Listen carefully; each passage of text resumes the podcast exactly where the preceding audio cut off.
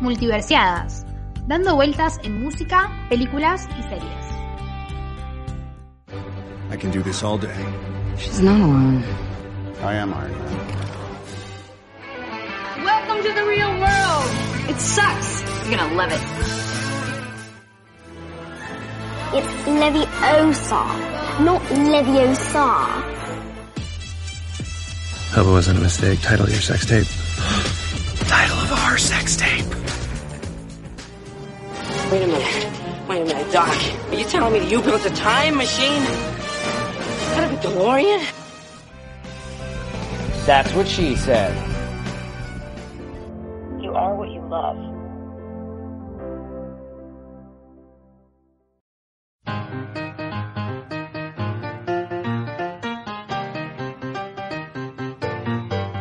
Bienvenidos a Multiversiadas, yo soy Ceci. Yo soy Ailu. Nos volvemos a encontrar, pero ahora para hablar literalmente de mi película favorita, así que lo siento. No, eh, lo siento, pero yo pido disculpas por Ceci. No puedo pedir disculpas porque es mi película favorita y, y no puedo parar de hablar de esa película. Y espero no, no hacerlo tan largo, no tengan que escucharnos dos horas. Pero yo escucharía dos horas hablando de mí misma de La La Land. Spoileaste el nombre de la película, pensé que le ibas a dar más presentación. ¡Es verdad! Bueno, por si no sabían, vamos a hablar de el mejor... Bueno, no, no voy a decir el mejor musical porque después me van a llover eh, patadas. Pero... Pará, pero si para vos es el mejor musical, decilo. Ya está. Bueno, vamos a hablar del mejor musical de los 2000, del 2010 para acá, para que Claro, no se ofenda a nadie. Eh, vamos a hablar de La La Land, o sea, no, es increíble lo, lo que me produce esta película. Encima, vamos a como contextualizar. La vimos el fin de semana porque con él nos juntamos después de un montón de tiempo y la vimos juntas. Y pobre Ailu, o sea, estábamos viendo la película y yo sabía hasta el diálogo de lo que venía y decía, uh, la canción que viene ahora, uh, la-". o sea, es como que ella vio lo que me produce a mí. Fue muy bueno verla, o sea, yo sabía lo que le producía a Ceci, pero fue muy bueno verla, o sea, aparte sabía diálogos que no son importantes, no es que sabía el diálogo de la escena, tipo la icónica escena, que sabía cual- cualquier diálogo, yo la miraba como, "Mm, bueno, bueno, está bien, Ceci. O sea, es como que encima me lo sé del idioma en el que, en inglés, ¿no? En español no la vi, no, no se hagan eso, no se torturen, No. eh, porque ellos son hermosos. Pero bueno, ¿querés que hagamos como una intro para ver que la gente sepa de qué es la La Land? Perfecto, yo quiero dar mi opinión así por arriba de La La que a mí me gusta mucho, no es mi película favorita como Ceci, pero sí está dentro de mis películas favoritas, digamos. Dentro de mi top 20 de películas está La La Land, la vi en el cine, fue muy buena, me gusta mucho. Y nada, claramente al lado de Ceci quedó como, eh, pero es una gran, gran película. Eh, yo la fui a ver al cine y me acuerdo que éramos, no sé, 10, pero fui muy feliz con esas 10 personas. Vibrábamos altísimo. Yo la fui a ver con mis viejos y me acuerdo que les re gustó y fue como re lindo. Bueno, vamos a meternos en La La Land. O sea, la película es eh, de Emily y Sebastián, que son personas que viven en Los Ángeles, totalmente distintos porque Mia es barista, eh, que quiere ser actriz, que su sueño más grande es ser actriz y trabaja en un estudio de, cine, pero la parte de la cafetería. Y Sebastián es un pianista que está como desempleado y que mm, él necesita tener su club de jazz y el club de jazz donde él iba y amaba lo convirtieron en un lugar de zambas y tapas, o sea, lo arruinaron. Y Sebastián está como enloquecido de que necesita que ese lugar sea el club de jazz que fue siempre. Claro, básicamente son dos personas en Los Ángeles tratando de cumplir sus sueños, que son bastante distintos. Mia quiere ser actriz y Sebastián quiere, eh, nada, ponerse el club de jazz porque le apasiona mucho el jazz y cree que la mejor forma de seguir eh, dándole al público es eso del jazz es a través de, de un club que yo reiría al club de jazz de Sebastián, lo quiero decir. Mira que no me gusta mucho el jazz, pero me parece un planazo. Yo también. Y encima, como que yo el, jazz antes de La La Land era como joya. Y, y después me gustó tanto la película y tanto la banda sonora y todo, que como que me metí un poco en el tema y me re gusta. O sea, yo re iría a un lugar de ahora, a un barcito tranquilo donde se escuche jazz. Yo re iría, más si con intensidad que Sebastián habla del tema. Como que, ¿cómo no vas a ir si el chabón está obsesionado con eso y te lo retransmite? Bueno, eso a mí siempre me pasa que si una persona habla apasionadamente de un tema, cualquiera sea, ya me gusta y ya es como me quedo como una boluda mirándolo. Y más si esa persona es Ryan Gosling, o sea. Hablemos de quiénes son y Sebastián, porque, o sea, no es que eligieron a Pepe y María, o sea, como que no. Eligieron a, de Mía hace Emma Stone, que me pongo de pie, porque nada, es, es- es hermosa básicamente. Y nada, si no saben quién es Emma Stone, está eh, en Loco de Estúpido Amor, peliculaza, Cruella, Zombieland, Spider-Man, la de Andrew Garfield, o sea, ¿qué más querés? Está, eh, Emma Stone es una actriz del carajo. La verdad que es una actriz del carajo. Es muy linda, encima es muy simpática, hace papeles muy buenos. Y es una de mis actrices favoritas, definitivamente. Y de Sebastián, el que hombre definitivo, es Ryan Gosling, que nada, si no saben quién es Ryan Gosling, no sé qué están haciendo. Tienen No. que saber, porque él hizo Diario de una Pasión. ¿Qué persona no vio Diario de una Pasión y qué persona no lloró con Diario de una Pasión? Che, yo sé que por ahí Diario de una Pasión no envejeció muy bien, pero estoy para hacer el podcast de Diario de una Pasión porque yo nunca lloré con una película como Diario de una Pasión. Es la película que más me hizo llorar en la vida. Eh, hicimos una lista de un montón de cosas que de los podcasts que tenemos que hacer y no habíamos hablado de Diario de una Pasión, pero se suman. Y después Gracias. hizo un montón de películas como Blue Valentine, eh, The Nice Guys. Eh, bueno, también estuvo con Loco y Estúpido Amor y esta es un dato que La La Land es la tercera película que ellos comparten. Compartieron Loco y Estúpido Amor, que es hermosa, eh, Gangster Squad, que es una, también lo que dice, gangster básicamente, y La La Land. Lo que nos Claro, o sea- preguntábamos con Ailu era, cuando veíamos la película, tienen tanta química, o sea, se miran con tanto amor. ¿Cómo no, te, ena- ¿Cómo no se enamoran? O sea, por eso no sería actriz, porque me enamoraría de todos los actores con los que trabajo. No, realmente ellos dos tienen mucha química. Bueno, ya lo. eh, yo la de Gaster no la vi, pero Loco y Estúpido Amor la vi y también, o sea, se llevan muy bien, tienen mucha química. Eh, es muy creíble que se aman. Y nada, yo no entiendo cómo no, no salieron a la vida real. Yo no lo entiendo. Encima, o sea, para esta película, que es un musical básicamente, donde lo que dijimos, ella quería ser actriz, él quería ser eh, dueño de un, club de jazz, se encuentran de manera random y empiezan como a tener una relación que al, pri- al principio como que están, como que se odian, eh, y después, no, no sé si se odian, pero arrancaron medio mal, que decís, eh, y después terminan siendo la mejor pareja del mundo, y a lo largo van bailando, cantando y todo, y ellos, los actores, tuvieron que, ponele, entre ellos para bailar, tuvieron que practicar tres meses antes y hacer eh, clases de tap y de baile, de salón. O sea, ¿cómo no te enamoras bailando de esa per- con esa persona? No, es yo no, pero, pero porque yo no entiendo la profesión del actor. O sea, para mí cualquier persona. A mí me recuesta. Para mí, cuando hay química en la pantalla, para mí ya salen, tipo, así de una. Y, y re que no. Claro. O sea, pasa, pero no siempre. Yo siempre compro las parejas en realidad. No, no me cuesta mucho. No, y aparte, tipo, hay mucha química y, y muchas veces pasa, muchas veces, tipo, hay una pareja con tanta química que después terminan saliendo. Pero bueno, entonces lo tenemos a Mía y a Sebastián que quieren cumplir sus sueños. ¿Quién es la persona que dirige toda esta película? Me pongo de pie porque, o sea, yo lo que amo a este hombre no tiene razón de ser. O sea, el director es Damien Chazelle, que antes de hacer La La Land hizo una obra maestra que es Whiplash, que es eh, literalmente una obra maestra, eh, de un chico que quiere ser baterista y el profesor que es literalmente un basura. Y el flaco antes quería hacer La La Land, tipo tenía el sueño de hacer La La Land desde antes de hacer Whiplash. Fue como a varios estudios y le dijeron, mira, te doy, no sé, 500 mil dólares. Y el chabón no le alcanzaba para hacer la La Land con 500 mil dólares. Entonces tuvo que empezar como a hacer otras cosas y surgió la posibilidad de hacer Whiplash como dirigiendo Whiplash. Y como la repegó, él volvió a insistir con la idea de quiero hacer una, quiero hacer la La Land, lo cual amo. O sea, el día que el chabón dijo quiero hacer la La Land fue el día que yo no, no sé si no sé si existía, pero mi corazón como que se salió del pecho y dijo gracias. Y ahí cuando vieron que era un capo, dijeron, bueno, vamos a La La Land y nada. O sea, que quedó esta película que es eh, maravillosa. Es la mejor decisión que podrían haber tomado, dejarlo hacer la de Alan. Mirá si le decían, eh, no, no, ¿sabes que no? Eh, mi No, o sea, claro. no, no iba a ser la misma yo, no iba, era otra Ceci, era otro multiverso, literalmente. Sabes que sí, es como tu momento clave ver la. Serías otra persona. Sería mi variante triste. Bueno, pará, no, eh, también es el guionista de la película. Eso es un dato que no lo dijimos y está bueno aclararlo. Me encanta cuando el guionista es el director, me parece que es como toda su obra maestra. Total.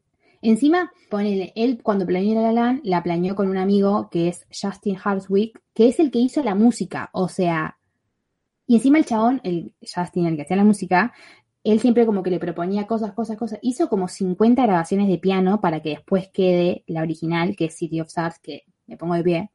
Sí, Eh, No, yo, o sea, voy a llorar, chao. Y Demian como que le decía, no, no, esta no, esta sí. O sea, como que estaban, eran dos amigos literalmente cumpliendo un sueño. Me encanta. Más o menos nosotros haciendo el podcast, sacando la diferencia, ¿no? De Hollywood. Más o menos no tenemos el presupuesto de Hollywood. que- que- bueno, cosas que pueden pasar en la vida. claro, somos la versión del conurbano. ¿Qué, qué se le va a hacer? Al margen de que yo, no es que nosotras dos decimos que es buena porque es buena. Tenemos como un aval de que esta película ganó seis premios Oscar. Sí, sí, seis. Que en realidad tendría que ser siete. Pero hubo ¿Me un puedo robo. quejar ya? Se abre el libro de quejas. ¿Cómo mierda no ganó mejor película? ¿Y cómo nos hicieron eso? O sea, fue peor que lo de Red en los Oscar, en los Grammys. Yo Porque dije, lo dijeron, ¿entendés? Tipo, no, no, odio, oh, ay, qué mal la pasé en esos Oscars. yo ese día me acuerdo patente porque obviamente estaba mi- tipo esperando. Otro día tenemos que hacer una, bueno, eh, se empezaban a leer, ¿no? Porque nosotros dos amamos eh, la temporada de premios. Entonces cuando eran los Oscars estábamos como, wow. Y, yo estaba esperando que gane porque había ganado eh, los Golden Globes, que es como la antesala, tipo, si ganás los Golden Globes ya puedes ganar el otro. Y, y dijo La La Land y de repente como que hay como un, un revoltijo, qué sé yo, y había subido los de La y de repente dice, no, no, ganó Moonlight. Y yo, ¿qué? Claro, o sea, si alguna persona está escuchando esto y no lo vio, vaya a verlo, es un momento triste, pero es un momento de la historia que hay que ver. Eh, ¿Entienden que le dijeron, tipo, ganó La La Land y después dijeron, ah, no, nos equivocamos, no ganó La La Land? No le puedes hacer eso a una persona con un Oscar. Tipo, hacete el boludo y ya fue de última, ya está. Además, o sea, con el respeto de Moonlight, o sea, te mando un beso, pero ni me acuerdo de cómo era Moonlight. ¿Qué sé yo? De La La Land yo la tengo tatuada en la cabeza, la- te puedo decir de escena a escena, pero Moonlight, qué sé yo, no me acuerdo.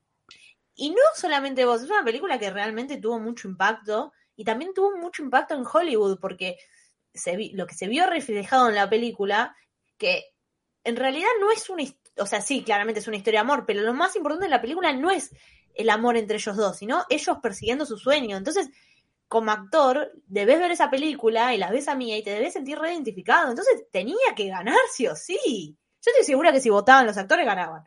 Seguramente los actores, mira, no quiero mentir, pero seguro ganaron. ¿Sabes sabes qué? Puede ser, lo vamos a, lo vamos a poner cuando, cuando termine, cuando lo publiquemos, vamos a poner El ladito. ser nosotras. Pero los seis premios Oscar que ganó fueron por mejor director, porque, por supuesto, mejor actriz, por supuesto. ¡Vamos! Mejor canción, por supuesto por City of Stars, porque, o sea, no, no se puede creer ese tema. Eh, mejor banda sonora y después ganaron otros dos más, pero bueno, los más importantes eran estos. Al que le robaron también es a Ryan Gosling. ¿Por qué no le diste el Oscar?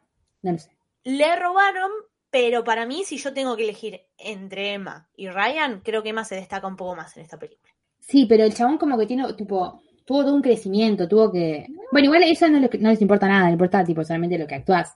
Pero él estuvo, tipo, tres meses antes eh, y tomando clases de piano porque él quería tocar el piano cuando tranquilamente podría haber dicho, no, que toque otro y yo me siento y me, me doblan las manos y ya fue. O sea, yo le hubiese dado un premio hasta al utilero, ¿entendés? Como que no, no soy objetiva, pero bueno. Nosotras nunca somos objetivas, pero creo que con Ceci con La La Land, o sea, es lo menos objetiva del mundo, ¿eh? Pocas cosas soy tan eh, poco objetiva como esto. Sí, no, no, no, es tremendo. Y después de los premios Oscar ganó antes eh, los Golden Globes, que ganó siete, estaba nominado en siete y ganó los siete, eh, que son mejor película, mejor eh, película pero musical o comedia, porque los Golden Globes lo divide entre drama o comedia musical. Eh, mejor director, mejor actor y actriz, ahí sí lo ganó Ryan, porque sí. Mejor guion, porque sí. Y ganó también mejor canción y mejor banda sonora, porque no se puede creer. No, es que si ganaba otra banda sonora, no, no- nada iba a tener sentido. No, ahí sí que salía, salía a matar. Eh, ya está. En el obelisco, íbamos al obelisco a quejarnos. Re. Y después para otro dadito. O sea, al margen de que yo a Emma y a Ryan los amo, eh, como que Damien Chazelle había dicho que ellos no fueron la primera opción. La primera opción habían sido Mila Steller, que estaba en Whiplash, y también está en The Spectacular Now, que me encanta esa película, y eh, la versión tipo de Mía era Emma Watson. O sea, ¿te imaginas a Emma Watson ahí? Tipo, yo la quedaba también. Pará, pará, yo sabía eso. Ese dato sí lo tenía, el de Emma lo tenía. Yo la quedaba, yo la no, no, no, o sea, tipo, yo además la amo. Así como yo soy como la, con La La Land, Ailu es así poco objetiva con Emma Watson. Tipo, Ailu dale, Emma, Ailu dice, voy a hacer una charla TED de Emma Watson. Y Ailu, sí. Voy a explicar por qué Emma Watson es la mejor persona del universo. Dos Eh, horitas hablando. No, o sea, yo creo que igual funcionó como funcionó gracias a los actores, gracias a, a la química que tenían los actores entre sí. Yo estoy esperando el día que a, eh, que a Emma Watson le den un papel por el cual se merezca un Oscar. Este podría haber sido. Para mí a Emma todavía no, no le dieron un papel, ¿entendés? O sea, es una actriz del carajo, pero todavía no tuvo un papel tan reconocido. No, no reconocido, porque Hermione es el papel más reconocido de la vida, ¿no? Pero un papel que, que, que le permita que la ubiquen en ese lugar.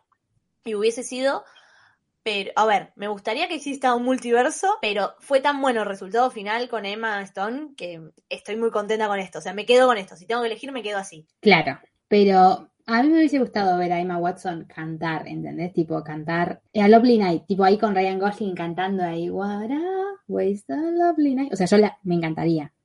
A mí me gusta ver a Emma Watson.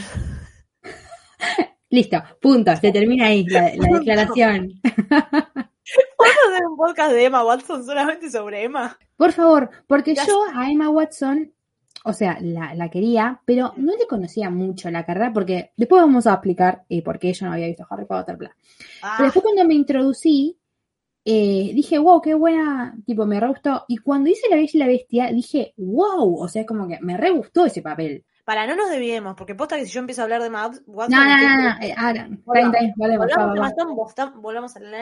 Yo quiero decir, algo que me gusta mucho de La La Land es cómo está contado a través de las estaciones del año. Una pelotudez, pero me encanta cuando la historia la dividen así. Me encanta, o sea, a mí me encanta porque ya como que te vas situando en esto pasa acá, esto pasa allá, y como todo, o sea, para mí la película tendría que terminar eh, en la primavera, creo que es, que yo, el, día que estábamos viendo dije, no, acá termina mi película, todo esto, no sé, no, no es canon, no pasa, no pasa, pero me re gusta que esté contado así. Sí, la verdad que está, muy bueno eso. Y Eh, otra cosa que quería decir es que la película, al margen de que al principio se ve como, como Emma está hablando con un teléfono y no es un teléfono de 1810, es un smartphone como tenemos todos, eh, después la película es súper atemporal, tipo no te dice ni qué año están, podría ser hace 10 años o, o dentro de 20, no importa, o sea, nunca te marcan el tiempo y está bien porque... O sea, dentro de 20 años también yo voy a poder querer cumplir mi sueño y no te le dicen, no, acá era, acá era complicado. Dentro de 20 años no. Tipo, siempre va a ser complicado cumplir tu sueño. Y, me encanta que no lo hayan puesto, que sea real temporal, que la pueda ver. Y, y a la vez no, porque cuando ponele, van a ese, van al teatro, al cine que parece un teatro majestuoso. Yo dije, Dios, necesito esos cines. Y sé que no hay tantos acá. En realidad, casi no hay. Pero como que tiene No, algunos pero- manejos que dicen, esto es nuevo, esto es no, esto es nuevo, me encanta. la, la película en general sí es bastante temporal. Y hablando de la escena del cine, ¿podemos hablar? Eh, Sebastián siempre está en traje. Lo amo, señor. Usted no usa jogging. El otro día decíamos el, el hombre no conoce un jean, tipo, no conoce la palabra eh, chupín ni nada de eso. Ni una zapatilla, siempre estaba en los zapatitos de bailar, tipo, amo para toda la vida. Siempre listo él para bailar por las dudas, por si pintaba, ¿viste? Y ella cuando fue al cine, tipo, yo voy al cine así nomás, tipo, no, no es que tengo la superproducción. Ella se fue con un vestidito verde, Ah, pará. el rodetito, o sea, señora. Antes había ido a la cena. Pero yo tampoco vi una cena así preparada. No, yo tampoco, no sé qué digo.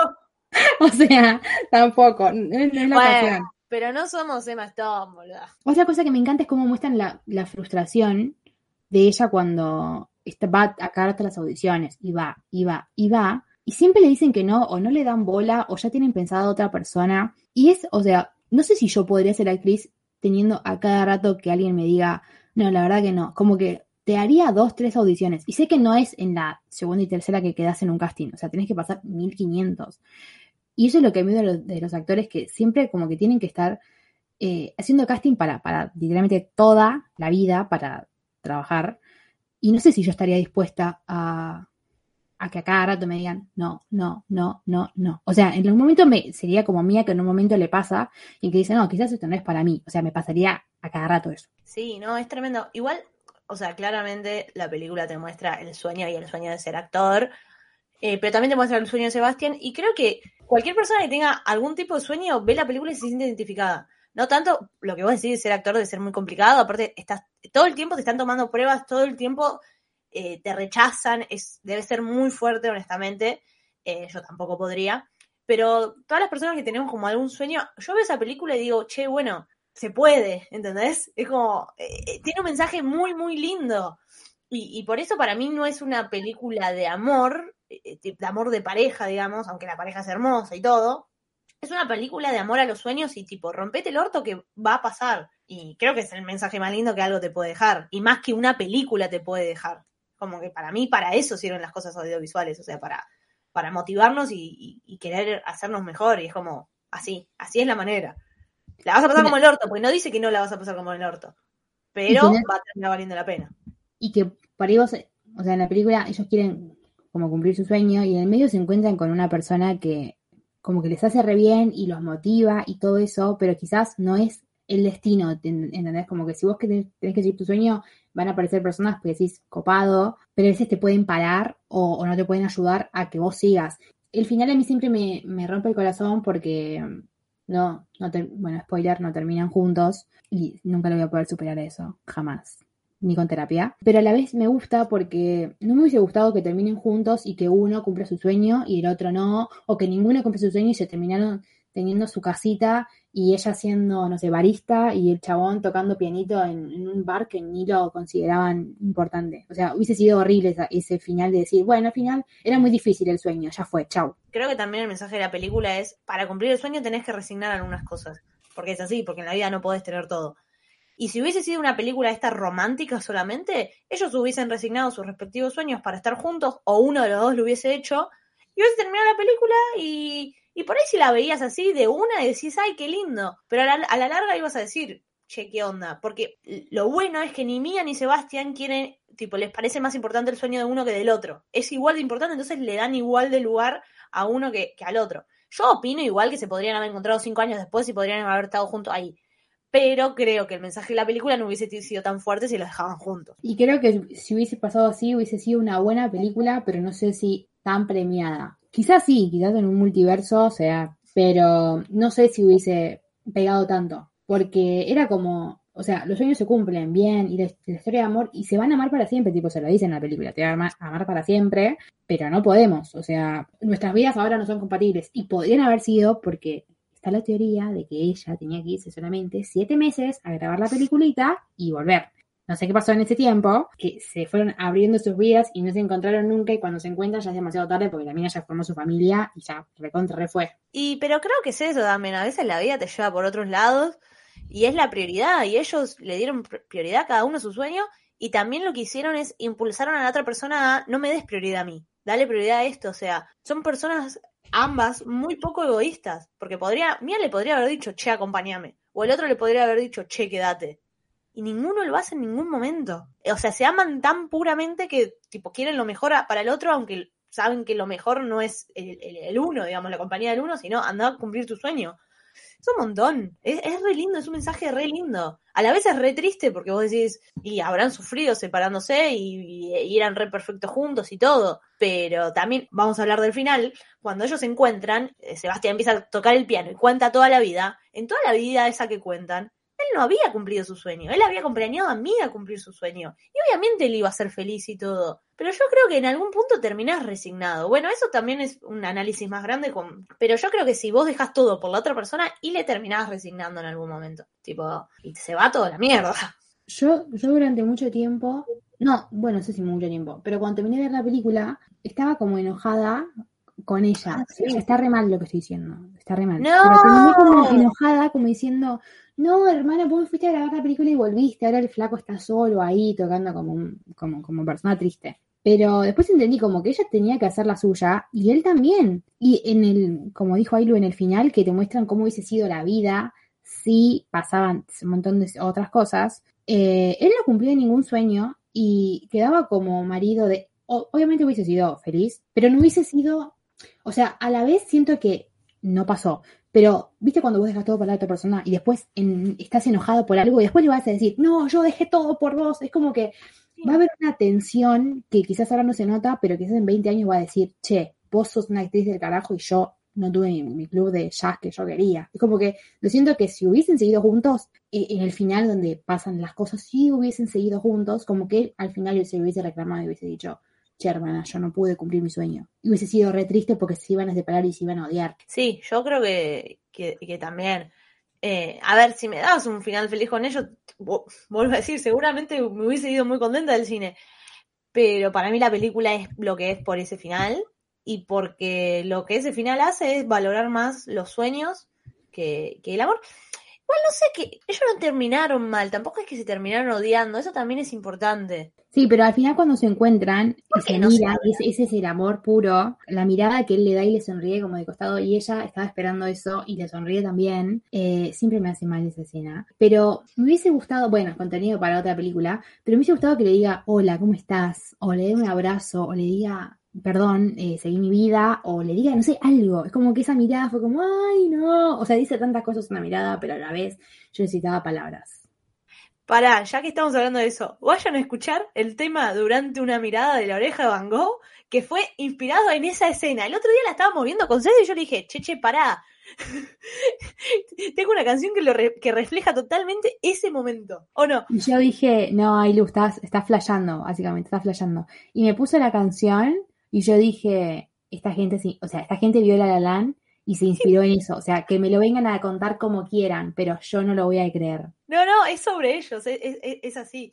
Para mí Cuando igual, subamos vamos a dejar el link para que la gente lo escuche. Y de paso que escuchen a la oreja de Van Gogh que Ailu ama esa banda, así que van y la escuchan. vamos, sí, escuchen a la oreja Van Gogh, es una gran banda. Eh, no, sobre la última escena, donde ellos se miran, yo creo que primero es una cosa que le gusta hacer al director también, terminar Re. las películas así con una mirada potente.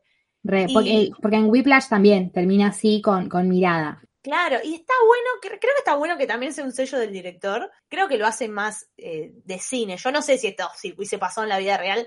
Yo creo que a uno se acercaba, ¿no? Y le decía, che, hola. Pero creo que lo hace también más mágico, más de, no te puedo ni hablar. Pero está todo bien, no, no es que no te puedo hablar porque tengo, te tengo odio. No te puedo hablar porque no hay nada que te pueda decir que exprese lo que te estoy diciendo con la mirada. Para mí esa mirada dice, te amo y nos encontraremos en, en otra vida. O sea, ellos tienen una conexión que pasa, este, bueno, soy muy intensa hablando de esta película. Tiene una conexión como que sobrepasa este universo o, o, o sea, es como que, ¿viste literalmente el hilo rojo que decís, estaban literalmente Invisible String.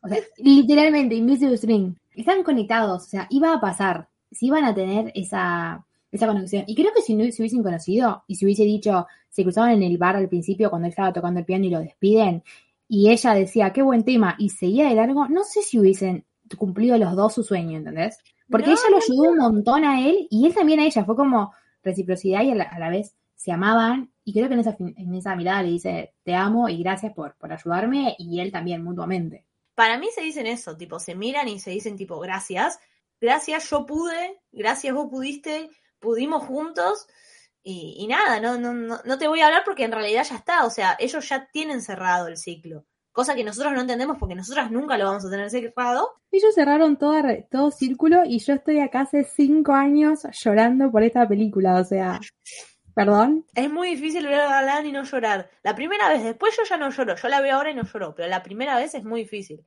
De hecho, igual yo hubo muchas veces que poner, no sé, la encontraba en el cable y cambiaba antes del final. lo negaba. Fin, fin. Yo, bueno, las primeras veces lloré bastante y ahora ya no lloro tanto. Igual el otro día estaba viendo y me salió una lagrimita de un ojo. Bueno, puede pasar. O sea, Sí, sí, son, sí, cosas se que, da son cosas que pasan. Se da vuelta y me dice, mira acá. Mira la Mira, lágrima. tengo la lágrima acá como de prueba. Che, para vos, ¿quién sería el tóxico de esta película? ¿Sabes que Lo estaba pensando y no sabía muy bien. Pero. mm, Que no no sé hay esta- tóxico. no sé si esta película tiene un tóxico. O sea, el tóxico es la vida misma, que era una mierda, que, no la, que a ella no la dejaban triunfar porque no sé qué estaban esperando de la vida, y a él le cerraron el club de jazz, que fue la vida, básicamente. Y no sé si hay alguien a quien culpar. No. No. No, yo creo que si podría decir un tóxico sería medio.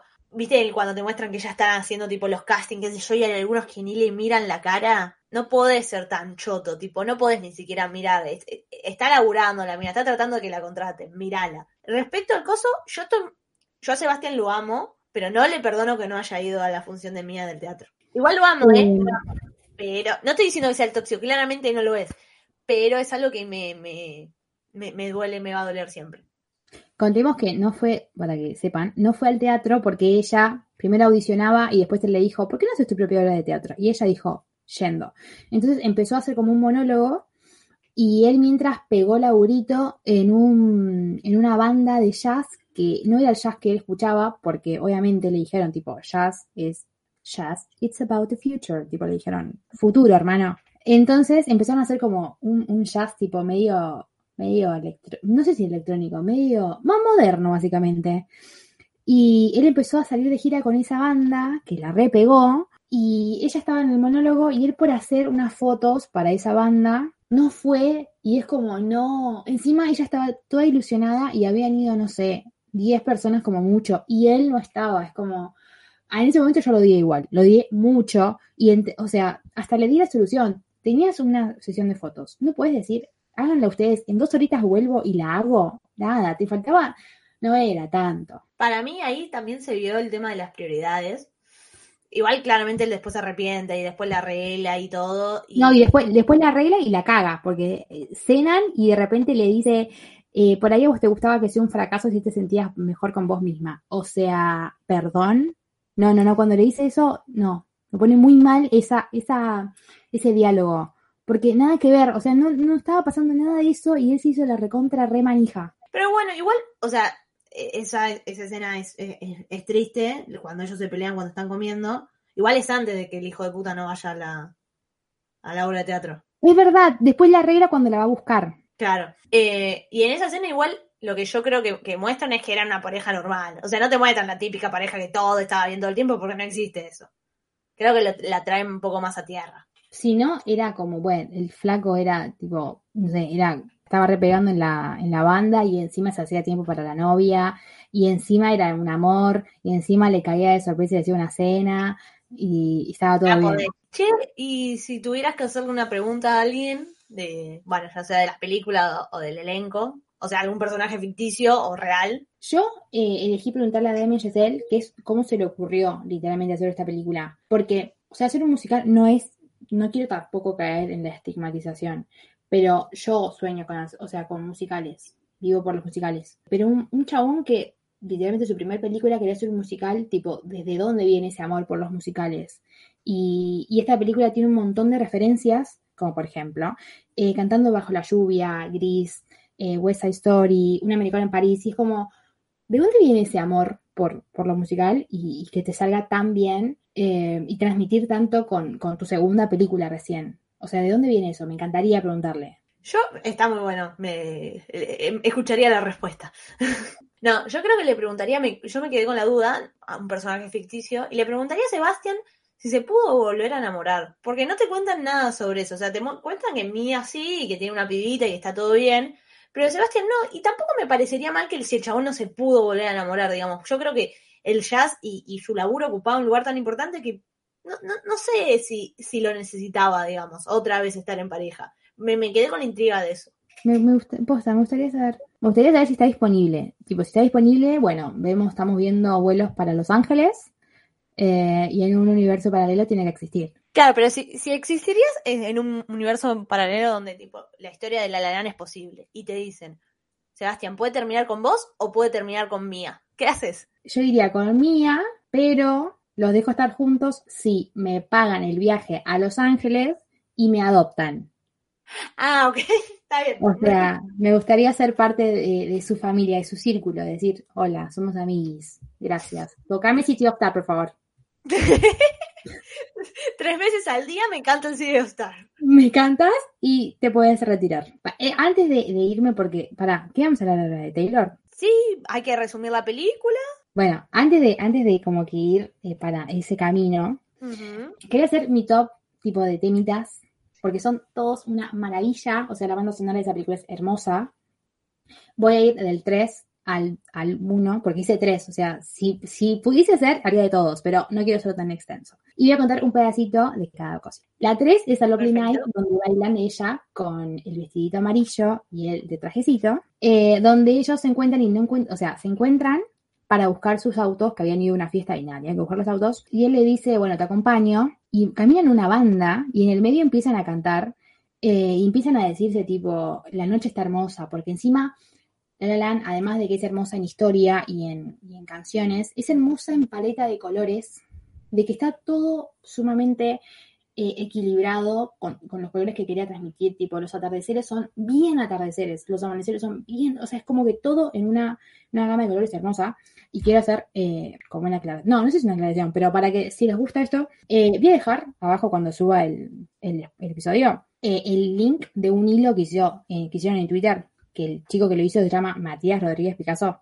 hizo un hilo donde explica cada color para, o sea, por qué eh, Damien Chazelle eligió todos los colores que eligió. ¡Qué Lo hizo onda! en base a un montón de entrevistas que hizo, que hizo Damien Chazelle y un montón de análisis que, si me decís a mí, no sé, estaban buenos los colores, pero el chico se hizo tipo toda, eh, ¿por qué usó el rosa acá? ¿Por qué usó el violeta acá? Nada, es majestuoso. Bueno, y en esa, en esa canción empiezan como a discutir de decir, oh, la noche está hermosa, qué mal que estamos desperdiciando nosotros, que somos literalmente dos extraños, te odio.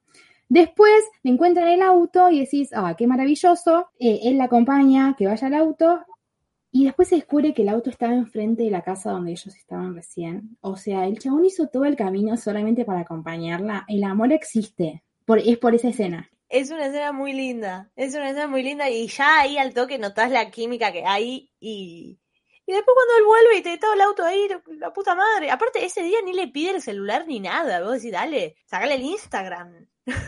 No, esa, esa gente no, no se manejaba con redes sociales para nada. O sea, No, no, no. las usaban. La segunda canción es Someone in the Crown, que es eh, una canción que cantan las amigas de Mia y Mia al principio, porque Mia, no sé, nos quiere salir y las amigas dice, vamos a salir porque alguien tiene que haber tipo en la multitud para que a vos te rompa el tipo, te flashee. Y salen y empiezan a cantar las cuatro con vestidos hermosos, entre, en rojo, azul, amarillo y verde, que es, por favor, quiero ir a una fiesta y disfrazarme de alguna de ellas. Las amo. Y eh, mi primer tema, o sea, mi tema favorito es Sea of Stars, que en realidad me gusta el- la versión de Ryan Gosling. Pero la versión que hacen ellos dos en el, en el pianito y está todo verde ambientado, yo compro. O sea, me gustan las dos versiones eh, y me gusta, no sé, me gusta la canción, en cualquiera sea de las versiones. Pero quizás me gusta un poco más la de eh, Ryan Gosling porque arranca tipo silbando y digo, ok, me preparo para sufrir. Es, es un. Yo sí tengo que elegir una canción, claramente, City of Star es un temazo, es, es, es, es impresionante. Y este es el último dato y ahí seguimos. Yo le dije a Ilu el otro día. que- me encanta que no se puede contener. No, no, no, no, no, no, no, no puedo. Eh, yo le dije a él el otro día que no sé si en algún momento, o sea, es como mucha idealización, qué sé yo, y digo, no sé si en algún momento me voy a casar. Bueno, no tenía ni pareja y la mía estaba pensando en el casamiento. Bueno, cosas que pasan. Eh, pero dije, no sé si me empiezo a casar. Pero si algún día alguien me rompe tanto, o sea, como que decís, güey, estoy tan enamorada, el vals se corre, o sea, no sé cómo se llaman los vals, el clásico, no me interesa. Pero la que yo entraría es con Planetarium. Solamente para que sepan lo que me interpela esa película. O sea, la usaría hasta de banda sonora en mi casamiento. ¿Estoy mal de la cabeza? Obviamente. ¿Cuándo se viene el tatuaje de La La Land? No sé, pero cada vez estoy más, más segura. O sea, estoy hablando de esto y estoy ya para pedir un turno con alguien y decir, hermano, tatúame. Pero, Hacelo ahora, dale, no, en vivo. porque no, no tengo, no conozco a nadie que tatúe, pero voy a- Ah. o sea, estoy a Te nada, puedo ¿eh? recomendar uno de Tolosa. Para, estoy muy cerca. O sea, manejame dos minutos más y ya te estoy haciendo.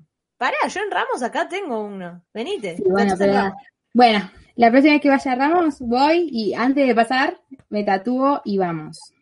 No, ya me está, ya me está mirando con cara como diciendo, lo hacemos. Claro, le- le- te- ¿lo debo tomar en serio? Para, o sea, antes de que, bueno, ¿a esto a la gente le importa? No, pero no me interesa. Lo voy a planear, voy a empezar a investigar. Primero tengo que ver qué es lo que me quiero tatuar a la Lalan. Resumiendo, Ceci me debe un tatuaje, un tatuaje hace mil años porque ella me dijo que se iba a tatuar algo de Endgame y yo me tatué algo de Endgame porque ella dijo que se iba a tatuar algo también y ella nunca se lo hizo. ¿Y esto de Endgame cuándo salió? ¿En 2000? No le importa a 19. la gente. 2019. No, no le importa a la gente, pero debes un tatuaje, Cecilia, dale. Bueno, bueno, pará, porque yo, aclaro, no tengo ningún tatuaje hecho. Entonces, como que hace pocos años yo odiaba sacarme sangre, hacía un quilombo, un escándalo. Ya se me pasó esa época. Eh, pero tendría que empezar con algo tranqui. Y no sé si arrancar con Endgame, tipo con. O sea, la gente por ahí dice Endgame. Amo la película, sí, pero en realidad me hace algo de Tony, como, como para que sepan quién soy. Soy una fan de Tony. Pero no sabía si Aburrido. Tony o La La Land. Bueno, conclusión. Me voy a hacer el tatuaje de La La Land en algún momento. No, no, me lo quiero hacer, me lo quiero hacer. Ok. Eh, si me ayudan, si alguien sabe qué hacerme de La La Land, que me lo diga. Listo, ahí está, ahí está, eso. La consigna para nuestros oyentes es pasarle a Ceci tatuajes de la la Land. Me encantó. Por favor, gracias. Y si me digas si les dolió mucho o no les duele hacer su tatuaje. Yo tengo tatuajes, eso se lo puedo decir yo. No, no duele. Bueno, eh, no importa. Bueno, ahora para, desviando, saliendo de acá, y bueno, chao, La La La La resumimos la película falopamente. Uh, y si te lo tengo que decir como en una frase, son dos chaboncitos en, en Los Ángeles que de la nada le pinta cantar canciones, siempre están preparados para bailar. La verdad que sí.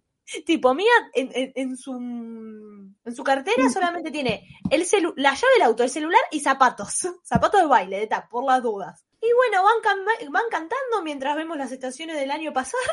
Se enamoran en el medio. Él es medio boludo, pero no tanto, pero tiene buenas intenciones. Y nada, al final de la película te das cuenta que a veces con el amor solo no alcanza y que hay que tener otras prioridades en la vida, aunque duela. Porque eh, al final del día, el- como que los sueños te llenan un poco más que el amor. Ah, re triste mi mensaje, pero bueno. Bueno, y acá hubo un suicidio en masa, eh, básicamente. bueno, igual yo adhiero, adhiero, adhiero a eso. Porque, o sea, ¿para qué te vamos a decir la película termina bien? No, no termina bien. Termina bien para ellos, pero para si te encariñaste con la pareja, cagaste, porque, o sea, listo. Te quedas traumada. Porque cada canción que escuches, tipo, sobre algo que se está separando, vas a pensar en Miguel Sebastián. Posta. O sea, hay un montón de canciones que van para ellos. Y no solamente de Taylor Swift, no quiero hablar siempre de Taylor. Pero hay un montón de canciones que les van a ellos. ¿Sí? No, no, posta. Pero bueno, acá se habla de Taylor. Así que, ¿con qué canción le uniste? Bueno, yo viste que Ailu antes en, unos, en el episodio anterior, cuando hicimos de Taylor, Ailu decía, no, elegí dos frases, no, elegí cinco parejas. Yo dije, bueno, ya fue. Ailu tiene ese bonus, así que lo voy a usar en, este, en esta ocasión. Elegí dos canciones. Elegí The. One. ¡No! Porque- ¿Por qué? Porque puedo. Elegí The One porque, nada, o sea, la canción dice, o sea, hubiese sido hermoso. ¿Qué hubiese pasado si hubiese sido tipo el indicado? La verdad que sí. Y Eh, para mí, ellos eran el indicado, pero no eran en ese momento el indicado. Y ya está, después ya fue, ¿entendés? Y después elegí eh, Wildest Dreams, porque en una parte, tipo, Taylor dice, o sea, decime que me vas a recordar en un vestido lindo y como que vas a tener recuerdos hermosos de nosotros. Y es como, la verdad que sí, o sea, yo elijo creer que, que Sebastián cuando se, o Mía también, cuando se acuerdan, tienen un lindo recuerdo hermoso. Así que nada, entre Wildest Dreams o The One. Bueno, yo estoy viendo las canciones de Taylor porque claramente elegí The One, porque es la canción más mi Sebastián del universo, boluda. Sí, Posta, o sea, es eso, que Taylor venga y me quiera decir que no han escribido para ellos o para Marian O'Connell. Dale. o para Emma Stone y Andy Garfield, Che, ¿podemos hacer un podcast de, de Emma Stone y Andrew Garfield?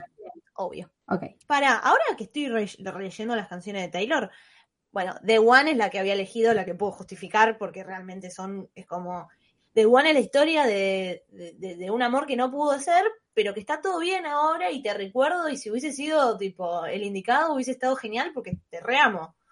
Pero acepto que no. Claro. ¿Y sabes qué otro tema podría reír para ellos? ¿Cuál? Dorotía. Eh, este es el momento que yo me tengo que retirar porque tengo que ir a llorar un ratito. Pero sí, o sea, Sebastián se la cantaría mía, tipo, si, si alguna vez te cantaba de la fama, acá estoy, porque yo te conozco y te voy a conocer siempre. Es, es hermoso. Eh, no lo había pensado, pero es, es eso. No, Taylor Swift tiene canciones para todos, chabón. O sea, para un segundo, hermana. No, no, es tremendo. Y si me dejas un rato más, te encuentro un par más. Mira y Sebastián son para, para varios momentos de, de la vida. En Sí, bueno, de hecho, Altubuel hay un video con Mía y Sebastián y Altubuel iba muy bien. la verdad que sí. Igual, después, pará, en YouTube había videos eh, de mí y Sebastián con Exile. O sea, pará, un tirito dolía menos en mi corazón. Tipo, para un segundito. Eso es demasiado. Es, es- esa ya es demasiado. Pero sí, me quedo con Dorotía. Me parece que va bien. Ok, bueno, entonces elegimos entre, elegimos, o sea, hicimos cualquiera. Elegimos The One, las dos, y yo por separado elegí Wildest Dreams, y Ailu por separado dijo Dorotía, como para que quede clarito. Me encanta, hicimos lo que quisimos. ¿Hay reglas acá? No, no me interesan. Bueno, pará, ¿hay algo más que quieras decir de La La Land? Habla Eh, ahora, calla para siempre. Quiero decir, voy a decir tres cositas. Uno, es mi película favorita de la existencia. Chau, basta. Segundo, si bien no es que lo escucho todos los días, pues tampoco me quiero me quiero poner triste todos los días. Siento que a La La la veo un montón de veces porque siempre hay un momento que yo escucho alguna canción de la banda de sonido que si no la escucharon, también, uy, este va a ser el episodio que dije más links de la existencia, porque voy a dejar el link para que vayan y escuchen alguna, algún tema, que hay algunos temas que son cantados y otros que son instrumentales, pero son hermosos. Y tres, Te amo de Yacel, gracias por darme mi película favorita, Te amo para siempre. Emma Stone, sos hermosa. Ryan Gosling iría para Gorgeous, o sea, You're so gorgeous. y- No, para. Sí, para Gold Rush. o sea, ¿Cómo y va- hacer para ser tan lindo? Claro, para, para un segundito, pará. Y mm, nada, o sea. Ah, un- este último dato y ya cerramos. Chau. En Audition, que es un tema que es excelente porque Emma tiene, tipo, tiene la, audi- la audición, lo que dice la canción, tiene la audición para ver si se va a París o no, y ahí es cuando ellos dos se separan. La canta, obviamente, Emma, y la canta en vivo. Entonces lo que Damien Chazelle era como, dijo es que Emma manejaba los tiempos de la canción. O sea, Emma iba cantando y de repente cuando eh, el pianista sentía que podía introducirse, se metía, pero el ritmo lo manejaba Emma. Y me encanta porque había una, había una recontra libertad. No es que dijeron, Emma, dale, tranqui. Y todo lo que cantaron era, eran ellos, ¿entendés? No es que había Para- un doble. Me encanta. Para, para mí, eh, el Oscar se lo ganó por esa escena. Es tremenda, esa escena es tremenda. Esa escena es, es mortal. Encima empieza a cantar y está todo bien. Y de, repente- de repente Damien Chazelle dijo, bueno, apaga todas las luces y concentrate en ella. Y decís, para un segundito, ¿me querés hacer llorar en esta canción? Sí. Sí. bueno, mira, Espero que les haya quedado claro de que amo La La Land. Y nada, si alguien quiere hablar de La La Land, siempre estoy dispuesta. muy bien, me, me- me parece bueno porque por ahí no se había entendido. Si no saben, bueno. Y voy a dejar, para, pasemos nuestras redes, así la gente puede decir, che, sos una enferma o no, te banco. Si dicen, sos una enferma, ambas. Sos una enferma te O vas. Gracias. Bueno, mis redes son C González, siempre con Z González, las dos veces con Z, y al final una Z más porque, bueno, ya saben. El mío es Ailu Loyácono, más fácil. Ailu con I Bueno. latina.